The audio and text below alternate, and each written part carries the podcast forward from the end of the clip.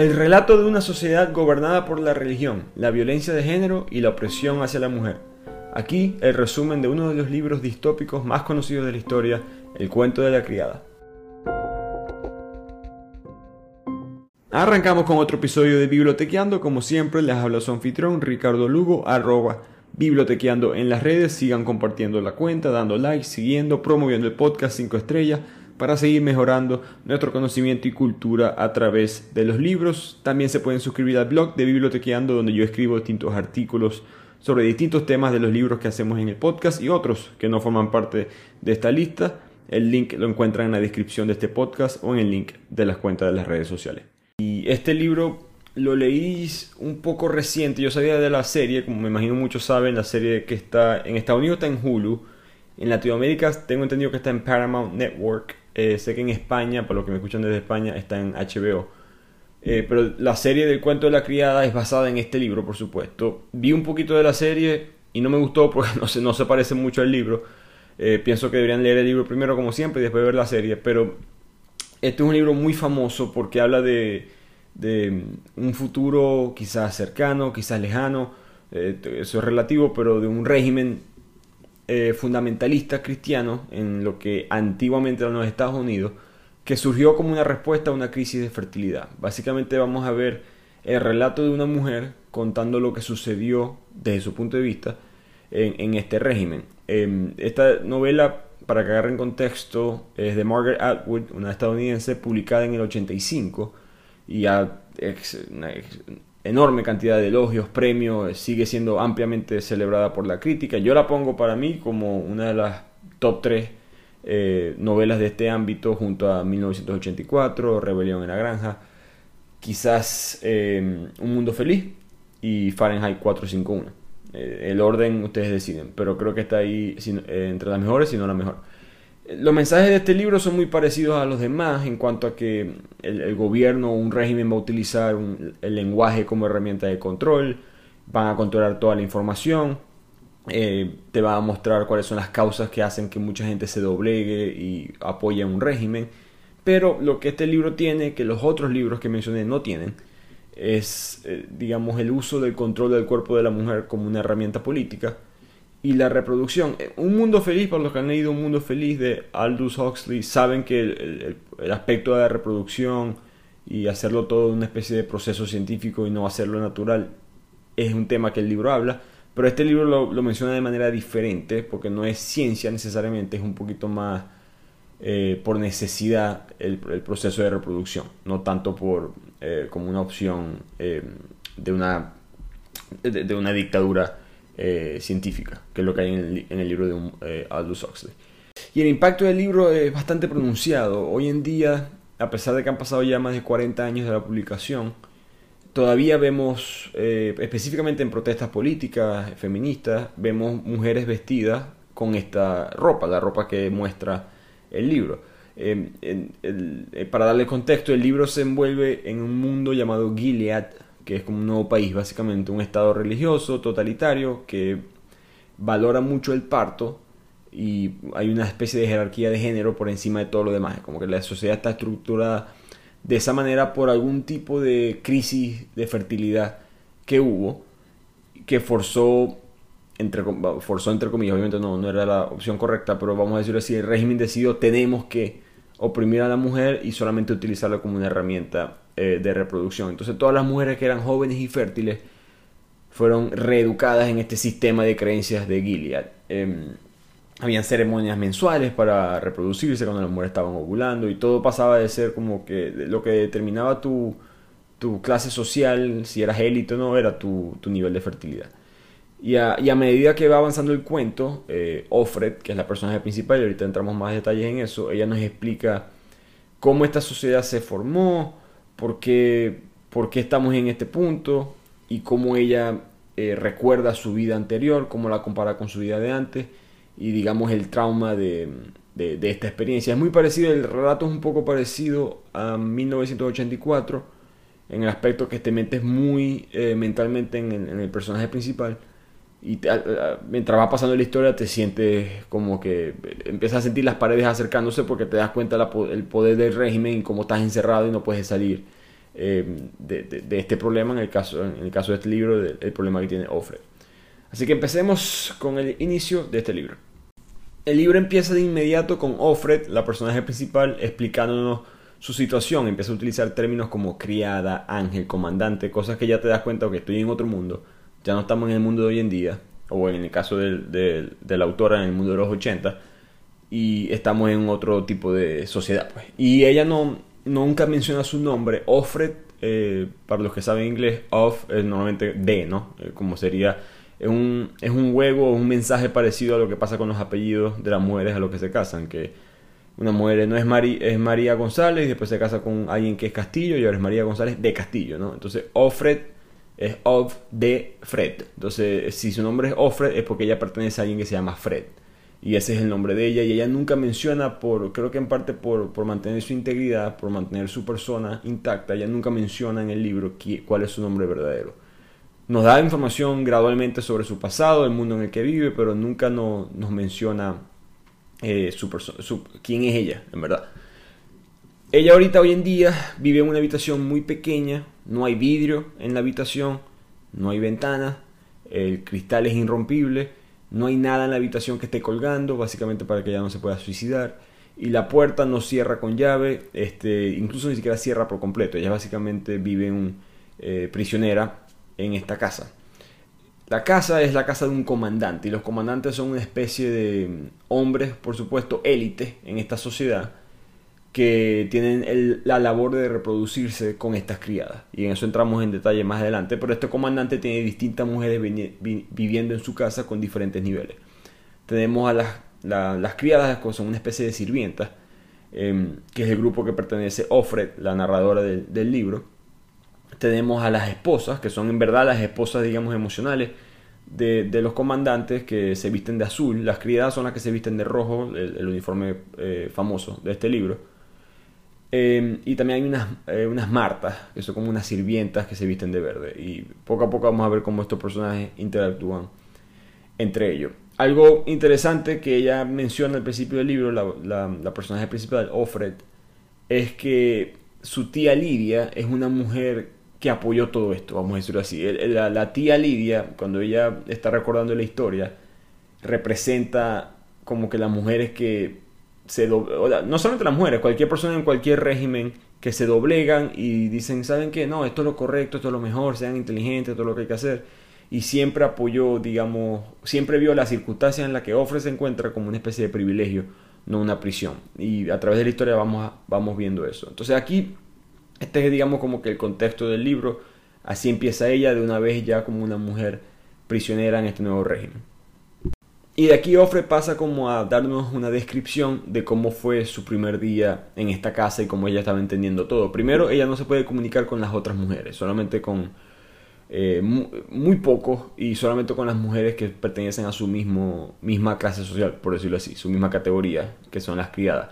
Ella no puede hablar con las martas, no se debería dirigir la palabra a las esposas, etcétera, etcétera. Entonces están no solamente prisioneras, sino socialmente bastante limitadas. Offred eh, entonces empieza a recordar el primer día que llega a la casa del comandante. Ella había llegado ahí porque mm, ella no había funcionado con otras parejas, entonces nos dan un índice de que ella es una, persona, digamos, que se va a doblar o va a aceptar todas las cosas malas que le están pasando. en su primer día, conoce a la esposa del comandante y se da cuenta que es Serena Joy. Serena Joy era una, especie de soprano principal en un show, un programa de televisión religioso todos los domingos en la mañana, cuando ella era niña. Entonces ya Serena está mayor. El mismo comandante es un hombre mayor, no, no digamos viejo, pero un señor. Nunca nos dicen la edad, pero es un hombre que ya tiene canas y de, ese, a ese nivel. Y Ofre se da cuenta que esto es un problema, ¿no? Porque Serena Joy fue una mujer que apoyó al régimen antes de que existiera, por decirlo así, pero siempre estaba con esta idea de que la mujer se queda en su casa y la mujer lo que tiene es que ser fértil y estar, y estar para ayudar a su esposo, dejar que el hombre organice esta, sociedad, pero al mismo tiempo ella se da cuenta que esta mujer debe ser miserable, porque Serena Joy era una mujer bastante vocal, bastante articulada, muy, muy famosa, que siempre tuvo una voz en su mundo libre, en el mundo que tú y yo conocemos. Pero en el mundo de este, de Gilead, de este régimen, ahora ella simplemente es una esposa de un comandante y se imagina Offred con, eh, correctamente de que esta mujer debe estar sufriendo internamente esta situación. Y más eh, irónicamente porque ella fue en parte culpable. De ahí la historia vuelve a presente y nos damos cuenta un poco que, que esto no es algo que está pasando en todos lados. Eh, ya, ya entraremos más en eso en, detalle, pero ella vive en lo que se llama un centro rojo, donde estas cosas pasan. Hay una especie de mundo donde las cosas no son necesariamente, eh, digamos, iguales, equitativas para todo el mundo, en cuanto a género se refiere, pero las mujeres no están siendo básicamente esclavas, esclavizadas como lo está haciendo Offred en esta sociedad. Por lo mismo ella quiere como que tomar, tomarse un café, fumarse un cigarro, tomarse un trago, pero no puede eh, porque está prohibido, porque ya simplemente es un, ella es, ella es un camino para la reproducción, más nada, ella simplemente es visto como un cuerpo, no como una persona. Cuando ella va caminando por la casa, ve a Nick, que es un, una especie de asistente del comandante, lo que llaman un, guardián de la fe, pero es básicamente es el chofer del, del comandante él le guiña el ojo a ella, que le hace pensar, uno, que quizás él está interesado en mí, pero eso está prohibido. Es una ofensa en contra del régimen porque ella solamente puede tener sexo y sexo, sexo entre comillas con el comandante para reproducirse. Pero al mismo tiempo, ella le da miedo que él pueda hacer un ojo. Estos ojos son los espías secretos de la policía del régimen que siempre hay en, en la vida real, en cualquier mundo dictatorial o totalitario y en estos libros de sociedades distópicas. Eh, un ejemplo muy famoso es Los perros en Rebelión en la Granja. Entonces ella simplemente está pensando en, el mundo actual y cómo será que hay hombres como Nick que quizás no están de acuerdo con esto, etc. Y me, recordó un poco a un estudio muy famoso que se hizo hace, hace reciente, reciente, hace como unos seis meses en Arabia Saudita, que se le preguntaron a los hombres si estaban de acuerdo con que las mujeres, no recuerdo ahorita cuál era el detalle porque no lo pude conseguir, pero era si las mujeres pudieran manejar, o eh, algo muy básico, algo que la respuesta a todo el mundo debería decir sí. Y mm, la respuesta de estos hombres fue 75% positiva, que no se esperaba, ¿no? Este, en ese régimen, en esa, en esa cultura, en esa sociedad también fundamentalista religiosa, que dijeran esa respuesta. Ahora, cuando se les preguntó cuál crees tú que es el porcentaje de los hombres en Arabia Saudita que están de acuerdo con esto, la respuesta fue alrededor de un 8 o 9%. Entonces, eh, eh, los hombres están de acuerdo con la idea, pero piensan que todo el mundo no está de acuerdo porque todo el mundo dice lo que hay que decir dentro de este régimen, porque si dice lo que no es, estás en peligro. Y ese es más o menos el mismo mundo eh, que nos explica Offre. Ella está, quizás Nick está, de acuerdo con, está en desacuerdo con este régimen, quizás Offglen, que es la mujer que la acompaña a ella en todas estas caminatas, etcétera, tampoco están en desacuerdo, pero todos tenemos que pretender estar de acuerdo por nuestra propia seguridad. Y por lo mismo de que ella estaba, digamos, encerrada en este mundo, ella tiene como que victorias pequeñas, ¿no? Me pareció muy cómico y eh, interesante como ella, eh, a pesar que tiene un vestido muy ancho y todo lo demás, cuando ella pasa enfrente de los guardianes, que son hombres muy jóvenes, eh, suelen ser personas que crecieron en este mundo y no, no saben mucho de cómo era el mundo antes, ella trata de como que mostrar un poco sus curvas, este, sus senos, etcétera, no, no, no los muestra totalmente, simplemente como que hacer movimientos en su ropa y tal para que ellos se den cuenta, porque ella sabe que se están moviendo locos ellos también. Porque estos jóvenes tienen, no pueden casarse sin permiso, la masturbación es un pecado y no lo pueden hacer, no, hay, las revistas pornográficas fueron quemadas y también las películas pornográficas. Recordemos que estamos en los 80, no hay eh, teléfonos celulares y nada, nada, de ese estilo. Entonces, eh, ambos hombres y mujeres eh, han sido, obviamente las mujeres, 1500 veces peor, pero en, en esta historia los hombres también han sido limitados hasta cierto punto, que, que, es un mensaje para mí siempre importante de todos estos libros, que es que no, deja de pensar que van a solamente a, a discúlpeme el lenguaje, pero a, joder a alguien más. Como que, ah, no, el régimen que yo quiero, el que yo apoyo, va a molestar a los demás. También te van, también te van a, molestar a ti. Eh, eh, eso no perdona. todo el mundo va a ser afectado, no importa de qué color seas, de qué género seas, de qué, qué partido, por qué partido votas, al final, si todo se va para abajo, todos estamos en el mismo carro. Y ahora en la historia, Offred está caminando porque una de sus tareas principales es caminar a, como digamos, hacer compras. Eh, ella no tiene trabajo muy fuerte físicamente, pero tiene que, al final de cuentas, trabajar para la casa del comandante, su esposa Serena Joy ella tiene un acompañante porque las, criadas nunca pueden estar solas, siempre tienen que estar acompañadas por otra criada o por hombres o personas de, que tienen algún tipo de cargo en el régimen. Cuando ella camina, ella va con Off Glen. Recordemos que significa que ella es de Glen, de, de, de ese que su comandante se llama Glen. Y ella trata, Offred trata de conseguir a ver si esta Offglen tampoco está de acuerdo con esto, ¿no? Eh, le hice un comentario así muy sutil diciendo, ¿cómo crees que va la guerra? Eh, porque en teoría el régimen en esta historia está peleando una guerra contra la gente que, que, se está tratando de voltear o contra los enemigos. Mensajes de todas estas novelas, todo eso puede ser verdad, todo eso puede ser mentira. Eh, lo pueden decir simplemente para que tengas miedo a un enemigo y tengas que proteger el régimen. En, fin, Ofglen eh, responde de una manera bastante ortodoxa diciendo que he oído que la guerra va bien y que el ejército derrotó recientemente a un grupo de rebeldes bautistas. Y, ahí queda toda esa conversación. Entonces, Ofglen eh, básicamente está muy sola en esta sociedad donde las mujeres no se, no se les puede ni hablar, son consideradas sagradas. Entonces, es como otra manera de discriminar. ¿no? Tú puedes discriminar pensando que alguien es inferior y al mismo tiempo puedes discriminar considerándolos en teoría sagrados, como en el caso de las mujeres en esta historia. Así que Ofre continúa en la historia en, esta tienda haciendo las compras y de repente llega otra mujer, otra criada que está embarazada y esto causa una especie de conmoción y emoción en todo el mundo, no en ella, pero en el resto porque las mujeres, voy repito, son vistas como esto, este, es tu, este tu punto y estamos en una crisis, crisis de fertilidad y si puedes quedar embarazada no solamente es un, es un logro para ti, para el comandante y su esposa, sino para el resto de la sociedad. Cuando ella la ve, es eh, esta mujer se llama Janine, que más adelante va a salir en la historia y es una de las favoritas de su tía Lidia. Eh, Ofre piensa que, empieza a recordar a su marido, Luke, y su hija. Eh, entonces aquí nos enteramos que ella tuvo una vida, o, mejor dicho, detalles sobre su vida antes de Gilead.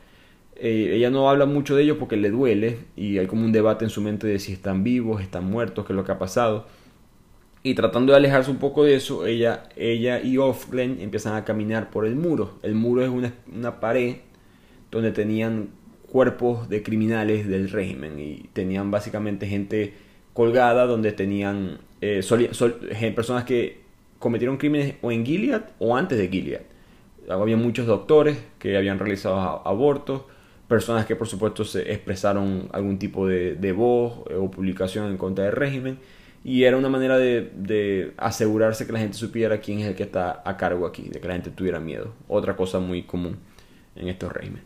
Así que Ofre continúa en la historia recordando su pasado, recuerda a su amiga de la universidad Moira, que era una mujer muy fuerte, muy, muy en contra de todo esto, una de mis personajes preferidas en el libro. Recuerda a su mamá, que era una activista feminista, em, y cómo caminaba con ella a veces y ellas veían al, al otro lado grupo de mujeres, grupo de hombres quemando revistas pornográficas me hizo recordar esta parte y sin entrar en controversia y simplemente generalizando, es un mensaje bastante avanzado del libro, porque recordemos, esto fue escrito hace casi 40 años, como tanto, digamos, voy, a repito, en términos generales, tanto la derecha como la izquierda discriminan a la mujer. Eh, de ambos, simplemente llegan, pueden llegar al mismo lugar, pero de diferentes ángulos. Parecido como el argumento del fascismo y el comunismo, como que simplemente son dos caminos diferentes para llegar al mismo punto. El, el de la derecha, voy repito, estoy en promedio no estoy diciendo que todo el mundo que piensa así es así, pero el, el que discrimina de ese lado a la mujer quema una revista pornográfica como pasa en el libro, porque bueno, el cuerpo es puro y hay que respetarlo, etcétera, etcétera. Del lado de la izquierda piensan que no puedes objetificar a la mujer, escuchamos ese mensaje muy mucho hoy en día. Entonces hay que quemar la revista pornográfica, no se puede tener, no deberías estar viendo a las mujeres que están vestidas con falda corta, etcétera. Entonces llegan a todos al mismo punto. Eh, pero de diferente ángulo, y creo que la autora ya sabía eso, y lo, por eso que puso ejemplos como ese a través del libro. Y ahora en el regreso hacia su casa, Offred, su casa entre comillas, ella llega a su cuarto y se da cuenta que en el armario, debajo del armario, había un mensaje escrito, tallado en la madera, el piso de madera, y alguien agarró algún tipo de, algún tipo de herramienta y talló un mensaje, y el mensaje dice, Nolite te bastardes caborundorum, algo en latín, que Offred no sabe latín, pero ella le, complace, le, inspira este mensaje porque se da cuenta que otra mujer quiso comunicarse con ella y probablemente es algo que ella no quería que más nadie supiera. ¿no? Entonces le da esperanza de que todavía hay mujeres o personas que creen que esto está mal, lo que está pasando, y que al fin se puede comunicar con una persona de una manera, digamos, normal, fuera de esta estructura del mundo de Gilead. Ahora, ella no sabe latín y no es difícil para ella poder aprender latín porque las mujeres tienen prohibido en este mundo leer, este, escribir, el, acceso a cualquier tipo de libro que alguien les enseñe, etc. Pero le da un nuevo propósito. Ya además de tener que vivir mi vida como criada, ahora tengo una nueva meta, que es averiguar qué es lo que dice este mensaje. Y aquí pasa algo muy interesante, que es que Ofre va al médico, a una especie de ginecólogo, y es, él solamente va a analizarla como el punto de embarazo y enfermedades, pero es un doctor que en este mundo no puede hablarle a ella, no le puede ver el rostro, simplemente tiene que verla a ella como un objeto, volviendo al punto original, y analizarla eh, biológicamente y ya no tratarla como una persona. Pero esta visita al doctor es diferente. Él está charlando con ella, eh, le, le, echa chiste y de repente le ofrece ayuda. Le dice que, mira, muchos de estos comandantes ya tú tienes 33, 34, no, no dicen la edad exactamente, pero ya estás cerca de tu punto que la fertilidad es peligrosa. Eh, estos comandantes, muchos de ellos no son, no son fértiles, son, estériles. Y otros son muy mayores, demasiado mayores para poder tener un hijo. Entonces él sugiere, el doctor dice, vamos a solucionarte este problema. Yo puedo tener sexo contigo y tú quedas embarazada y sales, sales de, de tus responsabilidades. Esto causa muchas sensaciones en Offred. Primero, los hombres, los hombres en teoría en este mundo de, de Gilead no son estériles. Eh, los hombres es imposible. Ellos dijeron que las mujeres son las que tienen problemas de fertilidad, no los hombres. Entonces ese, es lo primero, como que se da cuenta que alguien acaba de decir algo que es blasfemia. Eh, y algo que ella sabía que era verdad, de que la fertilidad funcionaba de ambos lados, pero que nadie podía admitir. Eh, dos, ella ella siempre le ha dado miedo que la categoricen como una no mujer. Las no mujeres son personas que mandan una colonia fuera de Gilead, pero donde las mujeres son tratadas hasta cierto punto hasta peor, porque son vistas como inferiores. Porque si tú puedes reproducirte, eres mejor. Si no, eres inferior. Entonces es un miedo que ella tiene. Si yo no quedo embarazada del comandante, a mí me van a mandar este, para esta colonia. Y este doctor le acaba de ofrecer una salida. No, si yo tengo sexo con él, eh, puedo quedar embarazada y a lo mejor salgo, salgo de esto. Cumplo con mis deberes como mujer fértil y eventualmente ella se puede convertir en una esposa. Que no es la idea porque ya no quiere ser parte de este sistema, pero es una salida a los problemas que ella tiene hoy en día. Y tercero, ella al mismo tiempo piensa capaz este doctor es un ojo. los mismos agentes secretos que son espías y capaz está buscando a ver cuál de estas mujeres no apoya nada, ninguna de estas cosas, a ver qué, a ver a quién metemos preso y en, verdad a quién matamos. Así que Ofre decide hacerse la loca eh, y hacerse la estúpida y decir, no, tranquilo, yo voy a tener este hijo con mi comandante. Y habla de una manera muy correcta, pero en verdad se le queda la idea en la cabeza. En el camino de regreso ella empieza a recordar las sesiones de testificación en el centro donde ella vive, que es una especie de, de las mujeres admitiendo sus pecados. Entonces, ella, Janine, por ejemplo, cuenta cómo ella fue violada en grupo. Varios hombres la violaron cuando ella tenía 14 años y ella eso la forzó a ella a tener un aborto y un aborto es lo peor que tú puedes hacer en este régimen entonces eh, una de las mujeres que manejan este proceso de testificación le dice a las otras mujeres ¿y de quién fue la culpa? y todas las mujeres dicen su culpa, su culpa como que es culpa de, de Janine que la violaron ¿no? que es algo que lamentablemente hoy en día todavía pasa esa percepción de, que cuando las cosas malas pasan es culpa de la víctima eh, Em, empieza como que a sentirse inferior y uno se empieza a sentir inferior con ella. Como uno se da cuenta de que ella es simplemente un instrumento de, ni siquiera de placer, sino como de transporte eh, sexual para la función de tener hijos. Y aquí ella empieza a recordar durante todo, mientras ella también dice su culpa, su culpa, porque tiene que actuar como si ella fuera parte de, de este movimiento. Ella empieza a recordar cómo ella tuvo que huir, su plan para escaparse de lo que se iba a convertir en Gilead era huir hacia la frontera de Canadá eh, recordemos que todo esto es Gilead, es básicamente Estados Unidos, versión de, la novela. Y cuando ella estaba corriendo por el bosque tratando de escapar con su hija, eh, no pudo correr muy rápido, su hija la atrasó, escuchó unos disparos, se tiraron al suelo. Eh, ella le dice a su hija que se, mantenga callada, ella, su hija tenía unos, alrededor de unos 5 años en este punto. Y todo fue, ella recuerda lo caótico que fue todo esto y empieza a pensar, mi hija estará viva, no lo está, qué pensará Luke de lo que yo estoy haciendo hoy en día, de tener sexo con un comandante, sexo entre comillas, ¿no? Con el comandante, em, eh, ella no tiene, digamos, un, sentimiento de felicidad en ningún punto de esta historia. los únicos dos momentos que hemos visto por ahora que le da un poquito de esperanza a ella son ese mensaje en latín en su cuarto y lo que el doctor le sugirió, que no es necesariamente lo mejor del mundo, pero le da un, eh, es algo diferente. Cuando ella se devuelve, eh, digamos, el presente y deja de recordar las cosas, ella recuerda como Moira, que ella había sido capturada también en este centro, eh, su mejor amiga de la universidad, ella decidió fingir una enfermedad con la esperanza de que cuando llegara la ambulancia ella podía ofrecerle a los hombres algún tipo de, em, de, favor sexual para que los hombres ayudaran a escaparla. Porque recuerden, este es el centro rojo, pero como les dije, fuera de este mundo hay un, mundo entre comillas semi-normal. Cuando ella trató esto, resulta que uno de los hombres enfermeros era un, como un espía y un ojo, también trabajaba para el gobierno y la torturaron a Moira. Y esto es importante porque, vuelvo y repito, hasta la tortura toma en cuenta la, en teoría, santidad de la mujer y porque no le vamos a faltar respeto. Ella, a las mujeres, a las criadas, las torturaban en los pies o en las manos. En el caso de Moira le golpearon los pies hasta el punto que ella no pudo caminar por, mucho tiempo, casi un año.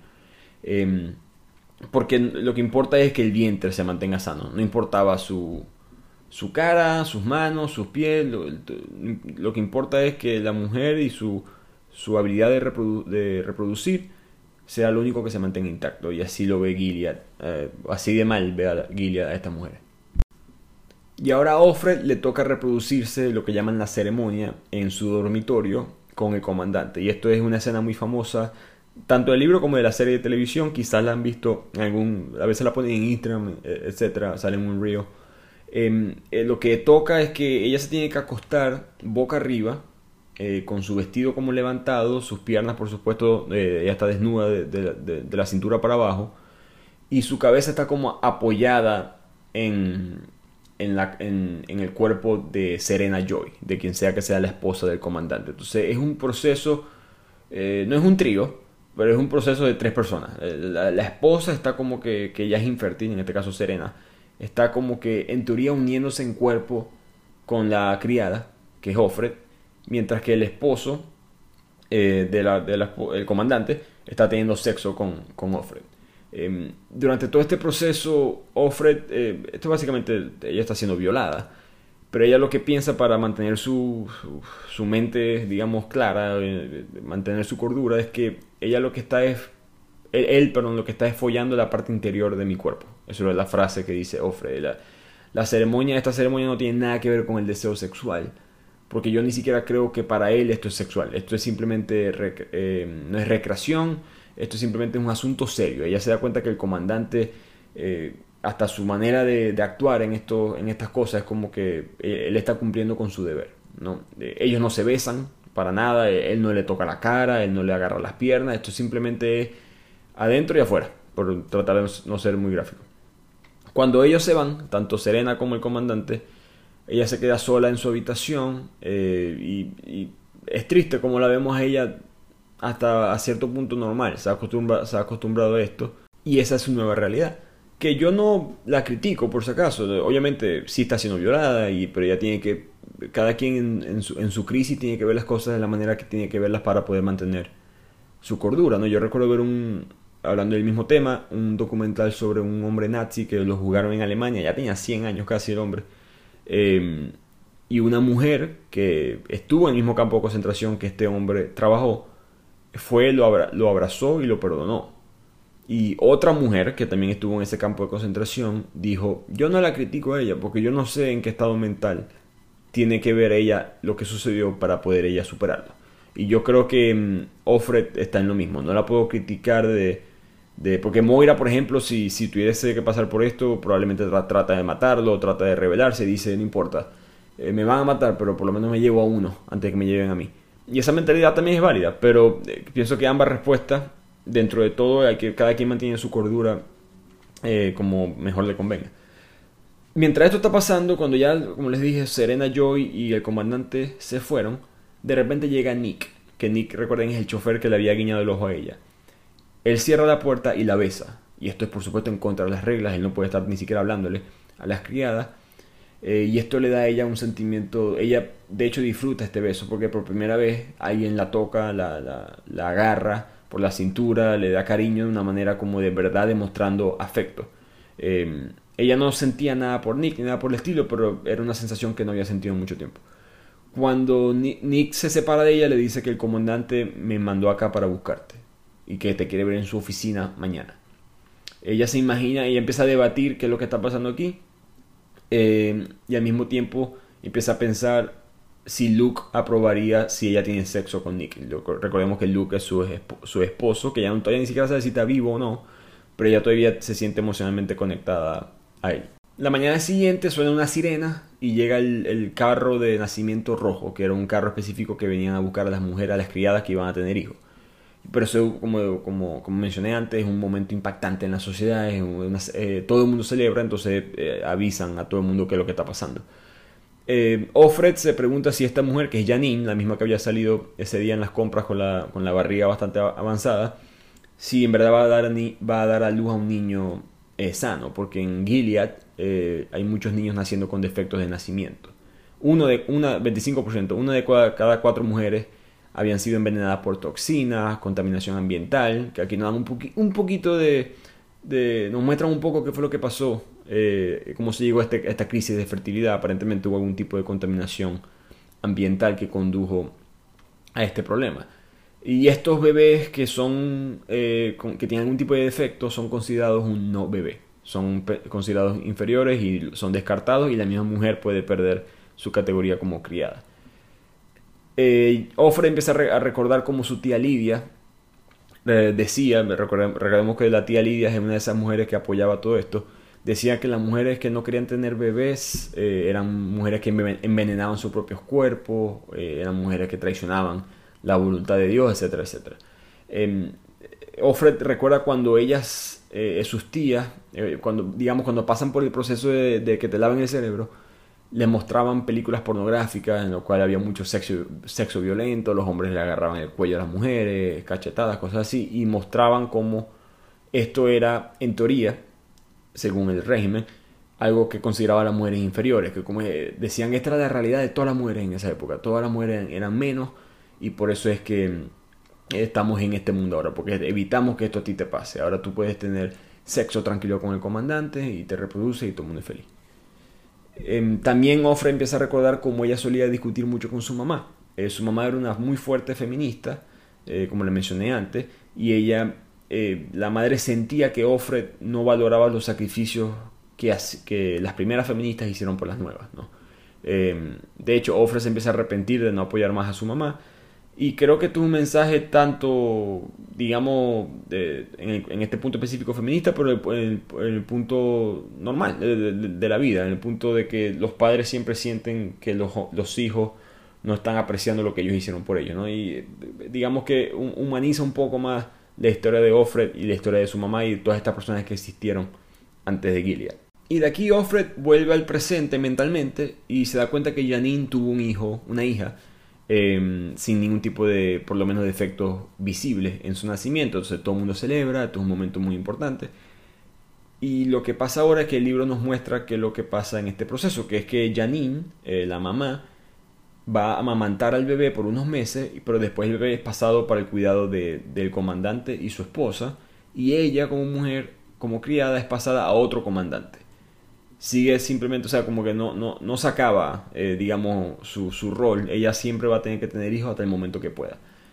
Eh, el importante es que la, estas criadas que ya tienen hijos no pueden ser consideradas como una no mujer, que es el miedo que tiene Offred. Por eso que ella considera eh, la oferta del doctor, porque si ella es considerada no mujer, la pueden enviar a las colonias. Pero ahora Janine, ya que tuvo una hija, nunca va a poder ser declarada no mujer y ahora digamos que dentro del peldaño social ella acaba de subir un nivel. Y de aquí Offred empieza a recordar algo que pasó en el pasado también, que antes de dar detalles a, esa historia, eh, creo que esto es algo que hace la, autora Margaret Atwood a propósito, y porque lo vemos mucho en otros libros de sociedades distópicas, que es el, el personaje principal volviendo al pasado y vuelve al presente, al pasado y al presente. Y creo que esto pasa porque el pasado es parte de tu identidad, ¿no? Y el nuevo presente, el nuevo régimen totalitario, no te deja que eso sea parte tuya, eso no puede existir ya, te borraron como persona. Básicamente, eso es un proceso muy difícil y solamente mantienes viva esa identidad dentro de ti, internamente. No, no, no lo puedes mantener con más nadie, simplemente tú como persona. Y ese, esa, esa lucha interna de Ofre es lo que la autora muestra a través de todo el libro. Entonces por eso que siempre el libro está yendo para atrás, para adelante, para atrás, para adelante. Ahorita estamos atrás. Ofre empieza a recordar el escape de Moira, Moira su mejor amiga del centro rojo. Moira aparentemente logró escaparse. Ella lo que hizo fue que fue para el baño, que siempre iban acompañadas, hizo que se desbordara el baño y cuando lo que llaman tía, una tía estaba tratando de arreglar el baño, ella le, le, clavó un objeto de metal en las costillas, básicamente una especie de mini secuestro express, la llevó a un lugar secreto, eh, cambió ropa con ella y con esa ropa ella se salió del centro porque todo el mundo pensaba que ella era una tía y estas tías podían salir del centro donde ellas, estas criadas estaban siendo esclavizadas. Y desde ese entonces nadie ha visto a Moira. ¿no? hay una esperanza dentro de Ofre de que ella esté viva, de que ella logró escaparse, pero nadie sabe nada. Y por supuesto, esto a propósito. La información de afuera no entra al centro rojo, por lo menos no a las criadas. Cuando llega la noche, a Ofre le toca escaparse de su habitación y encontrarse con el comandante en su oficina, como le había dicho Nick que tenía que hacer. Ella está preparada para que el comandante le haga un avance físico, ¿no? que, que básicamente sea violada digamos, de verdad, porque ella, en este proceso de reproducción ella podía separarse un poco mentalmente de lo que estaba pasando, pero ahora ella tenía miedo que fuera algo más, más real. Y además te da miedo que Serena Joyce, la esposa del comandante, descubra qué es lo que está pasando, porque ella podría ser enviada a las colonias como castigo. Al mismo tiempo, si ella rechaza al comandante, le pasa lo mismo, así que eh, probablemente peor. El comandante la puede mandar a matar porque ya, de hecho, mencionan esta parte del libro. Sí, las mujeres nos, están, nos estamos oprimiendo entre nosotras mismas en esta historia, pero recordemos quiénes son los que están al cargo aquí. Para su sorpresa, cuando llega al cuarto, el comandante le pide simplemente jugar Scrabble. Eso es todo. El juego de poner las palabras y agarrar puntos, etc. Esto está prohibido, ya que cualquier tipo de lectura, como les mencioné antes, para las mujeres este, no es aceptado. Pero eso es todo lo que el comandante le pide. Solamente jugar Scrabble. Y cuando ella se va, él le pide un beso, pero un beso de verdad. El mismo comandante, eh, como les mencioné antes, hasta los hombres, el, régimen siempre afecta a todo el mundo. Las mujeres están, voy repito, las mujeres mil veces peor eh, en esta historia. Pero el mismo hombre también ha, eh, ha perdido el sentimiento de afecto con la mujer. Entonces él le pidió a ella un beso de verdad.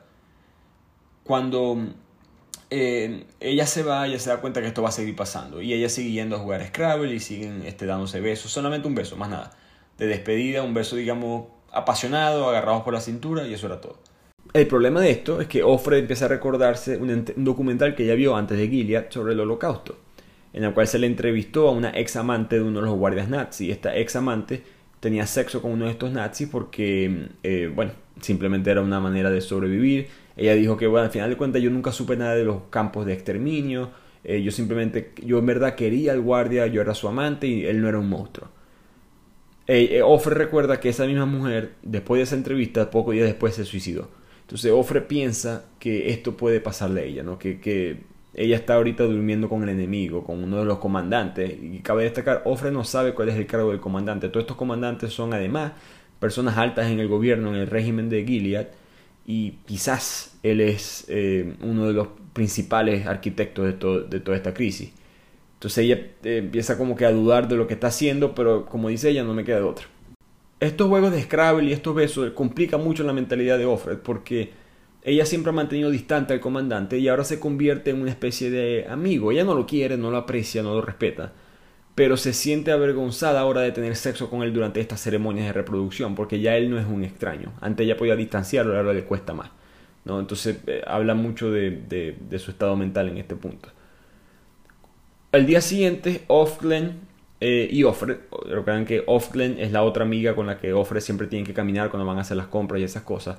Offglen le susurra a Offred que si ella cree que Dios escucha eh, las máquinas en una fábrica, de trabajo, porque ya van caminando y escuchan una especie de, hay una, especie de tienda donde hay trabajos básicamente de esclavos adentro, donde están todos trabajando por el régimen. Eh, Offred escucha esa pregunta y se da cuenta que esto es una traición. Ella no puede estar haciendo esa pregunta dudando de que si Dios en verdad le importa estas cosas, etc. Entonces ella se da cuenta que esto es una oportunidad de ella, uno, arriesgarse. Eh, si, ella responde que no, no, Dios no nos escucha a ninguno de nosotros aquí. Eh, eso puede ser considerado blasfemia y ella va a ser eh, castigada por los ojos. Pero si dice que no y Offred está de acuerdo con ella, entonces tenemos tengo una aliada. Offred decide arriesgarse, dice que no, y las dos mujeres se dan cuenta que pueden confiar la una en la otra. Ella se emociona mucho, Offred, porque al fin sabe que hay otras mujeres que también piensan eh, diferente, y Offred le dice, de hecho, yo soy parte de un grupo secreto que estamos tratando básicamente de, tumbar eh, al régimen. Y esta parte del libro me recordó mucho a un estudio que yo leí que se llama El dilema del dictador, que habla mucho de... El dictador tiene un problema. Cuando ellos llegan a cargo, ellos necesitan obviamente forzar su poder, tanto para llegar al poder o como para quedárselo. Pero eso causa un problema, porque si tú tienes que forzar el poder, si tú puedes matar a los demás, si tú puedes oprimir a los demás, es difícil para ellos saber quién de verdad está contigo y quién de verdad está contigo porque les da miedo que tú eh, les hagas algo. Entonces ellos tienen el dilema de, ok, implemento fuerza hasta qué punto. Si, me, si, si aflojo, me pueden tumbar. Si, ah, si ejerzo mucha fuerza, mucha gente simplemente me va a apoyar por, por simplemente ser yo, no, simplemente, no porque están de acuerdo con mis ideas. Entonces tengo ese dilema interno. ¿Qué hago? Y el, el estudio menciona que por eso que estos, estos dictadores suelen hacer cosas extrañas. Porque tratan de ver qué tan lejos puedes llegar tú. Es una especie de prueba. Em, si me voy con ejemplos venezolanos, eh, no, todos los, todos los militares tienen que decir patria, socialismo, muerte. ¿Por qué? Pues bueno, porque necesito saber. El que no lo diga, el que no lo diga duro, el que no lo diga de verdad, ese no está conmigo. Es una especie de poder medir poco a poco quién está contigo y quién no. Quién lo dice de verdad, quién lo siente. Em, lo vemos mucho en las redes sociales. Cada vez que algo pasa, como que la gente sube algo en las redes sociales y tratan de mostrar a qué partido político se alinean. Y eso a veces, a veces son cosas que valen la pena, otras veces son estupideces. Y muchas cosas son es porque el, sistema de arriba te dice, te, te obliga, hey, muestra cuáles son tus colores, porque si no voy a asumir que eres del otro lado. Y algo así lo que pasa en este mundo de Gilead. Eh, eh, Offred, ahora al fin se puede hablar normalmente con otra mujer, pero durante todo este tiempo ambas piensan que las dos apoyan el régimen porque eso es lo que el, dictador, por decirlo así, te obliga a hacer. Aquí Offred nuevamente vuelve a pasado en su mente y se empieza a recordar cómo Moira era lesbiana y como Luke en verdad estaba casado cuando ella la conoció. Entonces ella fue la amante de Luke y después tuvieron una hija y una relación, etc. Pero ella siempre fue, eh, digamos, no siempre, pero al principio ella fue eh, la amante. Ella también empieza a recordar la caída de los Estados Unidos y la creación de Gilead. Así que aquí eh, por segunda vez en el libro, al fin nos explican qué fue lo que sucedió hasta cierto punto. Básicamente el presidente de Estados Unidos recibió un disparo, varios miembros del Congreso fueron asesinados con ametralladora. Todo esto se le echó la culpa a, fanáticos islámicos de la ejecución de este gobierno. Y entonces se, llamó se declaró un estado de emergencia, se le pidió a la gente que tuvieran la calma, se suspendió la constitución. Y un día después de esa caída del gobierno, ella trata de sacar dinero del banco y su número fue inválido. Em, y entonces ella se empieza a dar cuenta que ahora las mujeres ya no pueden ni siquiera trabajar legalmente ni tener propiedades, simplemente todas sus, todos sus bienes han sido transferidos a algún marido o un familiar que sea varón. Y así empieza este cambio de la nada de Estados Unidos a Gilead. Ahora Offred pasa al presente, está en otra de estas reuniones en la noche con el comandante en su estudio y ella se arriesga y le dice, mira, conseguí esta frase escrita debajo en, mi cuarto, que la frase en latín. Y el comandante dice, ah, eso significa no dejes que los cabrones te machaquen. Y simplemente es una frase en broma que utilizaban los colegiales. Ella se da cuenta de que esta criada anterior que escribió esta frase probablemente la aprendió de él y la grabó en el suelo. Entonces se da cuenta de que este comandante tuvo algo con esa criada y recuerda que esa criada se había ahorcado. Y así fue que ella, em, eh, ella llegó, porque ella vino a reemplazar a esa criada. Entonces ella se da cuenta de que por eso que el comandante le invita a su oficina, porque ella, él, lo que, lo que se siente es culpable. Él, se siente que él la llevó a ella al suicidio, porque probablemente lo que pasó fue que Serena Joy eh, la descubrió, eh, la iban a matar, o quizás ella se sintió violada por el comandante, quizás se enamoró del comandante, lo que sea que pasó, el comandante se siente culpable y está tratando de pagar sus pecados conmigo. Pero esto por supuesto es un arma, ¿no? Ella está ahora tiene algo sobre el comandante que no tenía antes. Ella ahora sabe algo y lo utiliza. De hecho le, empieza a pedir humectantes para la piel, lociones, porque eso es algo que ella no podía utilizar. Estaba prohibido. De hecho, las criadas y otras mujeres utilizaban mantequilla en la cara para poder eh, utilizar algún tipo de loción eh, para rejuvenecerse. Más adelante, ella empieza a hablar con Offline en una de esas caminatas que ellas tienen y Offline le dice, mira, nosotros, la, organización secreta, usamos la palabra Mayday, como lo que utilizaban los barcos eh, o aviones cuando en un tipo de, emergencia. Esta palabra Mayday es una contraseña, una manera de comunicarnos entre nosotros, pero recuerda que solamente la puedes usar cuando sea absolutamente necesario. No la puedes utilizar a cada rato, porque si la usas con quien no es, obviamente te atrapan, te torturan y nunca debes decir los nombres de otras personas que están metidas en este movimiento. Cuando llega de su caminata, Serena Joy va y le dice que si hay algún tipo de señal de embarazo, como que, hey, mira, este, estás embarazada, ¿qué tal? Serena Joy estaba desesperada por tener un, hijo o una hija, en gran parte porque ella se cree toda esta mentira, pero segundo, ella eso le sube su estatus social, ¿no? Cuando Ofre le dice que no, no lo hay, no, no, me vino, me vino de regla, Serena dice, yo creo que el comandante es estéril. Esto por supuesto puede ser una prueba, ¿no? Porque como les dije, ningún hombre es estéril en este mundo de Gilead.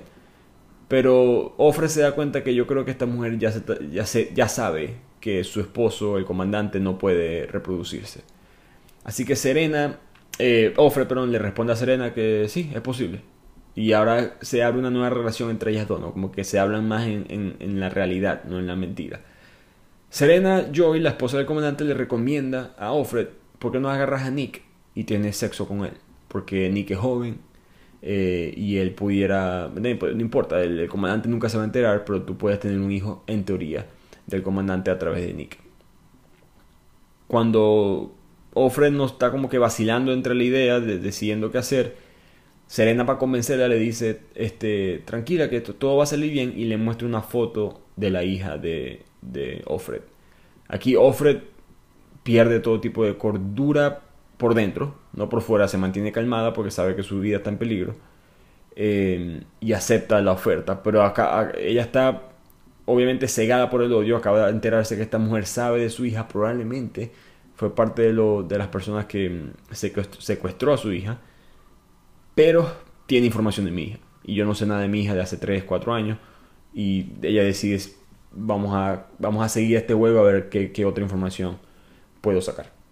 Ahora la historia pasa un día en el cual el comandante está reunido otra vez con Offred. Offred empieza a recordar también de que Janine, la, esa, esa mujer que había tenido un hijo, resulta que el hijo sí tenía, esa niña tenía defectos de nacimiento y que se enteraron que Janine tuvo sexo con un doctor para poder quedar embarazada. Así que eh, ella se da cuenta de que este doctor no era la primera vez que hacía esa oferta y que quizá era mejor no meterse en eso. Cuando ella está en esta reunión con el comandante de noche, otra vez jugando Scrabble, etc., él parece un poco borracho. Y él le trae a ella como que un traje diminuto, eh, sexy pues, plumas, lentejuelas, un traje bastante eh, sexual. Y le dice que te quiero sacar, básicamente, la quiero sacar de, de, este centro rojo, te quiero sacar afuera. No para rescatarla, simplemente sacarla tipo vamos a rumbear. Em, ella dice que sí, por lo menos algo diferente, em, y accede. También, voy repito, no tiene mucha opción. Ella se pone el, vestido y se da cuenta que el comandante la lleva escondida. Nick va manejando porque él es el chofer. Em, el comandante la lleva a un viejo hotel, que era un hotel que ella recuerda que era el hotel donde Nick, eh, su, su esposo Luke, solía tener sexo con ella cuando él le estaba pegando cacho a su ex esposa. Em, ese hotel ahora se había convertido en un lugar diferente, este, tenía un patio central y habían solamente puras mujeres vestidas con ropa parecida a la que ella tenía puesta, ropa llamativa, reveladora, y las mujeres estaban sentadas con hombres poderosos, importantes. Básicamente ella se da cuenta, estoy en una especie de burdel. Em, ella no sabía que esto todavía existía, la prostitución a ese nivel, y el comandante le explica que este club está oficialmente prohibido por el, por el régimen, pero que todos los hombres necesitamos esto Así que los hombres de poder tenemos estos clubes entre nosotros y aquí bastante negocios se hacen. Básicamente la prostitución una especie de, el trago, el, whisky que hay entre eh, los hombres de negocio hoy en día. Como que casi muchos tratos de negocio se hacen alrededor del evento del alcohol. Bueno, en este, en este mundo de Gilead muchos negocios políticos de dinero se hacen alrededor de estas mujeres que son prostitutas. Cuando ella está caminando por el club, este, se da cuenta que el, el, comandante la está básicamente eh, está jactándose de ella, ¿no? Está como que mostrándosela a los demás, sus otros amigos, como que mira la, la criada que yo tengo, etcétera, etcétera. Ella se siente un poquito eh, inferior por eso, pero mientras está tratando de, distraerse, se da cuenta que a, lo lejos está Moira, la amiga que se había escapado entre la multitud. Se hacen una seña y se van a ver, se van a ver escondidas en el baño. Y aquí Moira nos cuenta su historia de que cuando ella se escapa del centro rojo, se dirigió hacia el centro de la ciudad con la ropa de la tía, con la, que ella básicamente secuestró, y fue a la casa de una pareja eh, quaker, esa religión eh, de Estados Unidos que aparentemente en este mundo no estaba eh, de acuerdo con lo que estaba pasando y era una pareja que estaba involucrada en la resistencia. Entonces habían, habían casas secretas que tú podías llegar, hacerte pasar por otra persona y a lo que entrabas decía, hey, yo vine a, en verdad, yo soy una criada, yo soy una mujer del centro, rojo, eh, por favor me puedes ayudar. Entonces Moira fue parte de un underground, de una red este, subterránea de casas, por decirlo así, que ella la guardaba en diferentes sótanos, en diferentes casas y se iba turnando en una casa una vez al mes. Cuando ella estaba justo a punto de salir hacia la frontera de Canadá en bote, la seguridad la agarró y la atraparon. Cuando la torturaron y todo esto pasa, ella decide ir como eh, que la mejor opción en verdad es ser prostituta en este club, en lugar de ir a las colonias donde la querían castigar. Esto a Offred la decepciona, ¿no? Y porque hay una especie de fatalismo en, la voz de Moira. Ella está contando, ella está contando todo como eh, derrotada, cuando ella en verdad era la más fuerte, la que siempre estaba buscando escapar, que si un hombre me llega a tocar lo mato, etc. Entonces ella, eh, recordemos que ella es lesbiana también. Em, entonces ella dice que le gustaba la prostitución porque muchos hombres le gustaba pagar por dos mujeres por una, entonces le daba el chance a ella como mujer lesbiana de tener sexo, entre comillas, con otra mujer. Entonces eh, ellas se separan, se abrazan y más nunca sabemos de Moira. Ofre más nunca se enteró de qué fue lo que le pasó a ella. Pero el mensaje de toda esta historia es como hasta el más fuerte, en este caso la más fuerte, eh, que es Moira, puede ser derrotada mentalmente. ¿no? Y Offred, que ella no se consideraba la más fuerte, ella aún así está eh, manteniendo sus cabeles, por decirlo así. Ella no ha perdido la cordura, ha pasado por momentos difíciles, ha considerado el suicidio, ha considerado hacer muchas cosas, pero dentro de todo ella siente que está jugando un juego con el comandante que tarde o temprano la pudiera ayudar. Cuando esto se acaba, esta conversación entre ellas se acaba, ella se devuelve y el comandante la lleva a una habitación de este hotel privada y ella se acuerda de que, de que se le había olvidado por un segundo que ella vino para acá básicamente a tener sexo de verdad con el comandante. Ya no iba a ser solamente ese beso apasionado, ya no iba a ser la ceremonia de reproducción, ahora me toca en verdad eh, tener sexo con él y el comandante se siente decepcionado de que ella no está en verdad emocionada por esto. Él, en verdad piensa que él, él, se creyó la mentira, en verdad creía que ellos dos tenían algo íntimo, cuando en verdad no es así. Así que a Offred no le queda de otra más que simplemente sufrir en silencio y fingir algún tipo de placer eh, o que estaba disfrutando lo que tuvo que hacer con el comandante que es su, por decirlo, así, el, dueño de, ella. Cuando ella regresa a la casa, Serena eh, le dice que esta medianoche la puede llevar a que Nick para que ella y Nick tengan sexo. Y aquí empieza esa relación, digamos, entre Nick y Offred. Empiezan a tener sexo bastante frecuente, ella lo disfruta, eh, siente una conexión con él, este, hasta ella le revela su verdadero nombre a él, que nunca nos lo revela a nosotros. Eso muestra bastante como la conexión que tuvo eh, con él. Eventualmente ella le dice a Nick que ella cree que está embarazada aunque en privado ya piensa que todo eh, quizás es mentira, pero siente que, en dos semanas que le toca la regla no le va a venir. Y obviamente sería el hijo de Nick. En uno de esos días se lleva una especie de salvación, que es una ejecución a gran escala. Cualquier persona que traicionaba al régimen, eh, la, tía Lidia, por ejemplo, los traía al escenario y supervisaba cómo los ahorcaban. Pero este, esta, esta ceremonia que pasaba de vez en cuando fue diferente en este caso trajeron fue un hombre y era un hombre que había eh, violado, en teoría, había violado y matado a una mujer que estaba embarazada. Y esto por supuesto era lo peor posible, eh, porque tanto la mujer embarazada como el bebé, eh, y el bebé murieron en el ataque y la multitud como que básicamente tiran al hombre en medio de un círculo donde las mujeres van a atacarlo, porque todas tienen sed de sangre con los demás, incluyendo a se siente que hay que matar a ese hombre porque en verdad es una persona mala. Offglen, recordemos la que camina con Offred siempre, le da varias patadas en la cabeza varias veces para que él deje de sufrir, para que él se desmaye y no sienta lo que le va a pasar. Offred, después de todo esto, eh, le dice que, que, ¿por qué hiciste eso si tú es un violador? ¿Qué tal? Y Offglen le dice, él no es un violador nada. Él era una de las personas de, nuestra organización, de la rebelión clandestina, y lo están, lo, están culpando por eso supuestamente, pero en verdad lo van a matar es por, por rebelarse. Y yo quise sacarlo de su miseria rápidamente. Entonces aquí vemos como el movimiento de, mm, digamos, clandestino, en verdad es más avanzado de lo que uno cree. Continúan los días y poco después de esta salvajidad, de esta ceremonia de tortura, de, ejecución, Ofre sale de compras, pero ahora la, criada que la acompaña no es Ofglen, es otra. Ella trata de, recuerden que estas mujeres no se pueden hablar mucho entre ellas, entonces ella trata de ver, de medir, a ver cómo hago para yo saber si esta nueva mujer está de mi lado o no, y sí sabe qué fue lo que le pasó a Offglen. Mientras, mientras caminan, Offred eh, introduce la contraseña, dice Mayday, pero lo dice de una manera muy, eh, muy, muy interesante o muy inteligente, que es que le, pregunta a la nueva mujer si recuerda el antiguo día feriado de May Day, que eh, en inglés el, día de mayo, ¿no? May, el mes, Day, día, que era una celebración que había, que había antes. Y Ofred espera a ver qué es lo que responde esta mujer y la nueva mujer dice que hay que olvidar esos ecos del mundo anterior. Aterrorizada, Ofred se da cuenta que esta nueva mujer no conoce de la resistencia y peor aún no pertenece a ella. Eh, entonces ella empieza a pensar que, ahora no tiene una compañera, que, esta mujer capaz va a saber de la palabra Mayday, que le parece extraño que alguien le haya hablado y le ha dicho eso, y algún ojo se va a enterar y la van a torturar. Cuando ellas dos siguen caminando y Offred está pensando en todas estas cosas, la nueva, la nueva Offlen, por decirlo así, se agacha y le susurra en el oído a Offred y le dice que Offlen se ahorcó, que venía una camioneta negra, que eran las camionetas de los ojos, y la iban a buscar y ella dijo que se suicidó básicamente para evitar que dijeran el nombre de más nadie. Y dije, dijo fue para lo mejor y se fue. Esto a Offred en verdad la pone triste, pero al mismo tiempo la alivia, porque se entera de que Offred no va a decir el nombre de ella, porque Offred sabe que Offred es parte de, de este grupo. Pero por primera vez, al mismo tiempo, Offred ahora se siente completamente por debajo del poder de las autoridades. Ella siempre estaba tratando de hacer cosas para mantener el control de su propio cuerpo, de su propia identidad. Pero lo perdió. El comandante eh, la violó de verdad, básicamente. Ahora la está llevando a prostíbulos, etc. Quizás algún día me, ofrece a alguien más.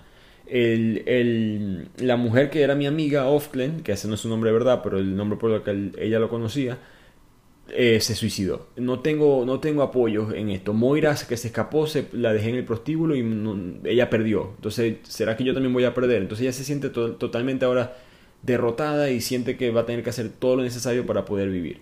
Entonces dejar de tratar de controlar su propio cuerpo, dejar de resistirse y dejar de ver a Nick. O sea, perder por completo su identidad.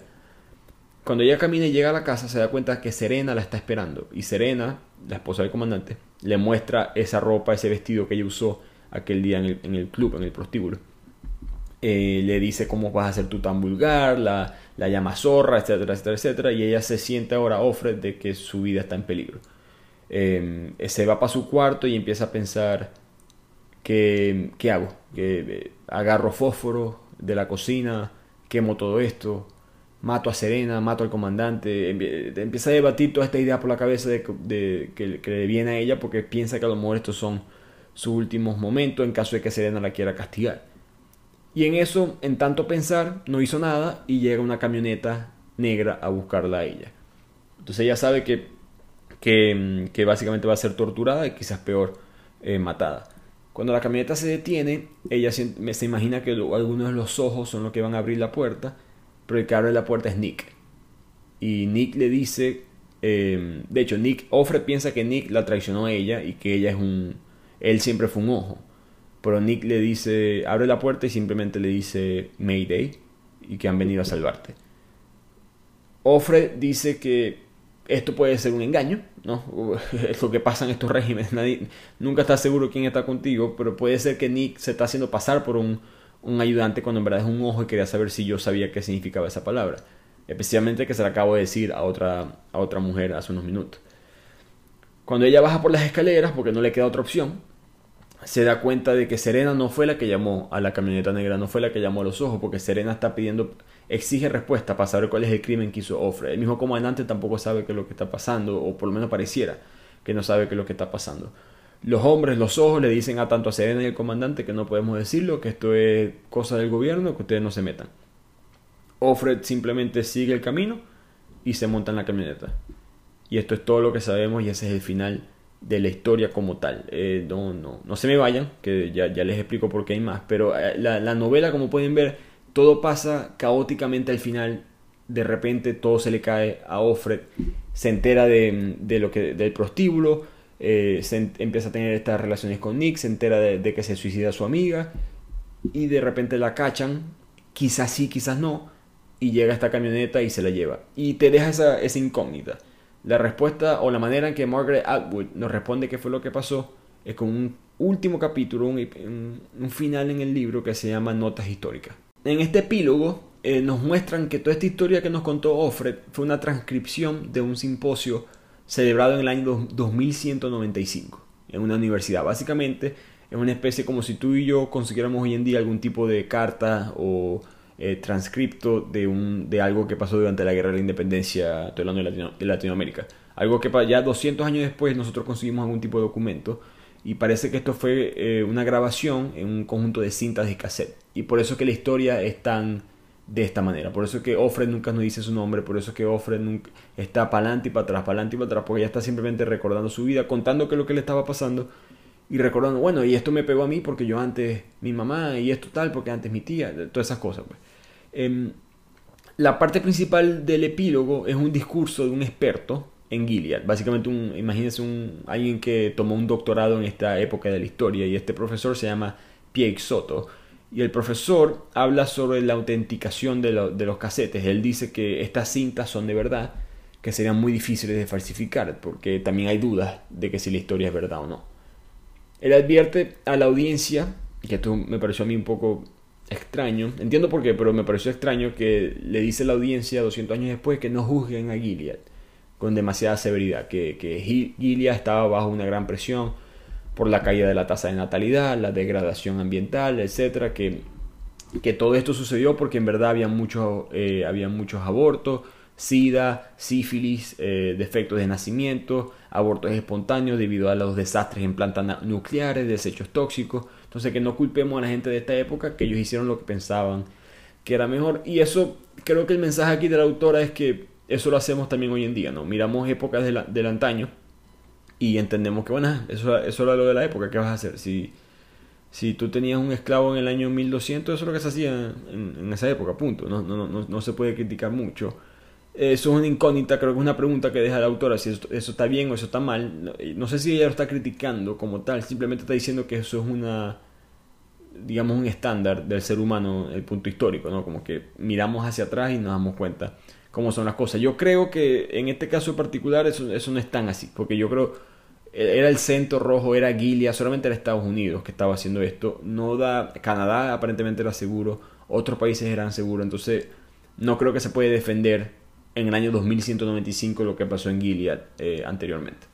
El profesor sigue hablando en, la, en, esta presentación y dice que él no, que nunca pudo descifrar la identidad del narrador, así que nos quedamos sin nombre de Offred. Una de las razones por las cuales yo les dije que no me gustó la serie, porque en la serie muestran el nombre verdadero de ella y me pareció un insulto, porque ella no menciona su nombre por las razones que les he mencionado a través del libro, por su identidad, etcétera, etcétera, y la serie viene y cambia eso.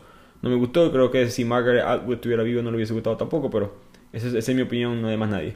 Eh, los, estudios han tratado de descifrar eh, qué fue lo que pasó durante esta época, porque muchos registros fueron destruidos en, la, en las purgas y las guerras civiles. Entonces ahí nos dan unas pistas de cómo tumbaron el gobierno de Gillian. Ya el gobierno de Gillian no existe, ¿no? Entonces em, aparentemente hubo una guerra civil que acabó con, eh, ese sistema. El comandante eh, probablemente era Frederick Waterford, recordemos que el nombre Offred viene de Fred. O quizás Frederick Jude, dos hombres que eran muy altos en, el, en los primeros años de, de Gilead y ambos probablemente jugaron un papel decisivo en la construcción de esa estructura básica de la sociedad este, opresiva hacia la mujer. Él dice que Jude fue el que de hecho que se le ocurrió la idea de que las mujeres controlaran a otras mujeres, porque eso lo vemos mucho en el libro, ¿no? Como son Serena Joy y otras mujeres dentro de esa sociedad se controlan entre ellas, em, pero que al final él piensa que es Frederick Waterford el verdadero culpable, porque ese Waterford aparentemente fue expuesto a un virus que causaba esterilidad en los hombres, ya que él nunca pudo tener hijos, Offred por lo menos nunca pudo tener hijos con él hasta donde sabemos, probablemente él fue el, principal comandante. El profesor dice también de que se desconoce el destino final de Offred, que él trató de investigar qué le pasó a ella, es posible que haya sido recapturada, es posible que se pudo escapar a Inglaterra, Canadá, que ella probablemente no contó su historia, no contó su nombre por, proteger a otras personas que también eran parte de la historia, Em, eh, esas personas que se escaparon por un tiempo, si eran capturadas en otros lugares, podían ser castigadas, etc. Eh, pero él dice que sí descubrió que Nick, el chofer con el que tuvo sexo, ella, él, perdón, no era, era un miembro tanto de los ojos como de Mayday. Así que no nos queda la duda si Nick fue a ayudar a Offred o la quiso rescatar. Él, dice, el profesor dice que nunca se sabrá el verdadero final de la historia de Offred, eh, ya que está la duda de que quiso Nick quizá rescatar a su propio hijo, porque Offred decía que estaba quizás embarazada, o Nick quiso ayudar al régimen como un ojo. De hecho, la parte de este epílogo termina con la frase del profesor diciendo a, a los estudiantes o a las personas que lo están escuchando, ¿hay alguna pregunta? Y es obviamente reflejando lo que tú y yo tenemos como lectores, que tenemos preguntas, ¿no? No sabemos qué fue lo que en verdad pasó. Y así termina esta historia de una manera muy incierta. Eh, mi conclusión de todo esto es que ella sí fue rescatada, porque ella no... Ella cuenta la historia, recordemos, ella está hablando en unos cassettes, que fue lo que consiguió este profesor. Y ella nunca menciona nombres, ella nunca menciona quiénes eran este, las otras criadas, ya no, ella trata de no menciona su propio nombre. Si ella es recapturada, ¿qué importa eso? Eh, eso fuera algo que ella dijera. Em, no solamente eso, sino que la, Nick es miembro de Mayday, ¿verdad? Ah, pues sí, es un ojo, pero Nick piensa que Offred está embarazada con su propio hijo. Yo creo que al final muestran que quizás el final de Offred es un misterio, pero la fidelidad, de Nick no. Que siempre hay un poquito de esperanza, siempre hay una luz al final del túnel y Nick representa eso. Al mismo tiempo también muestra a Margaret Atwood que estas rebeliones o resistencias individuales no llevan, no hacen mucho más que ayudarte a ti mismo. Pero al momento de, de escaparse de esto, no vas, no vas a ser tú internamente que va a salir de eso, vas a tener que ser rescatado por algo eh, de afuera de tu control, algo que en sea real en la sociedad. ¿Qué fue lo que representó también Nick?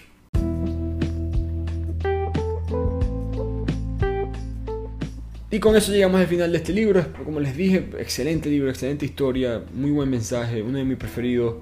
Y creo que tiene para mí, eh, un impacto mayor en el futuro. Creo que el libro con, el tiempo se ha convertido en, una batuta, en una imagen del movimiento eh, feminista, pero creo que yo, yo no soy mujer, así que yo no voy a opinar de ese lado, pero creo que es un libro que cualquier persona puede también tomar en un libro antitotalitario, un, un, un libro anti-régimen, anti-centralismo del poder. Eh, creo que siempre estas cosas son, se pueden extrapolar a otros temas. Eh, lo mismo pasó con 1984. Eh, Rebelión en la Granja se ha convertido en un libro muy famoso por la gente en cuanto al antifascismo, cuando fue escrito en un libro anticomunismo. Em, en 1984 lo puede utilizar cualquier persona. Un, un mundo feliz lo ha hablado mucha gente hoy en día. Eh, Fahrenheit 451, cada vez que alguien está quemando libros o prohibiendo algún tipo de información, se, recuerda ese libro. Esos son los cuatro que les recomiendo si les gusta este tipo de temas. Eh, eh, repito, 1984, Rebelión en la Granja, ambos de George Orwell, Un Mundo Feliz de Aldous Huxley y Fahrenheit 451 de Ray Bradbury. Eso, más este libro, por supuesto, el cuento de la criada de Margaret Atwood, son los cinco, para mí, mejores de este género y espero que les guste el mensaje nuevamente, aprender de que de todo ángulo eh, nos pueden tratar de controlar como personas y hay que tratar de que eso pase. Los veo el próximo, la próxima semana en el nuevo episodio de Bibliotequeando.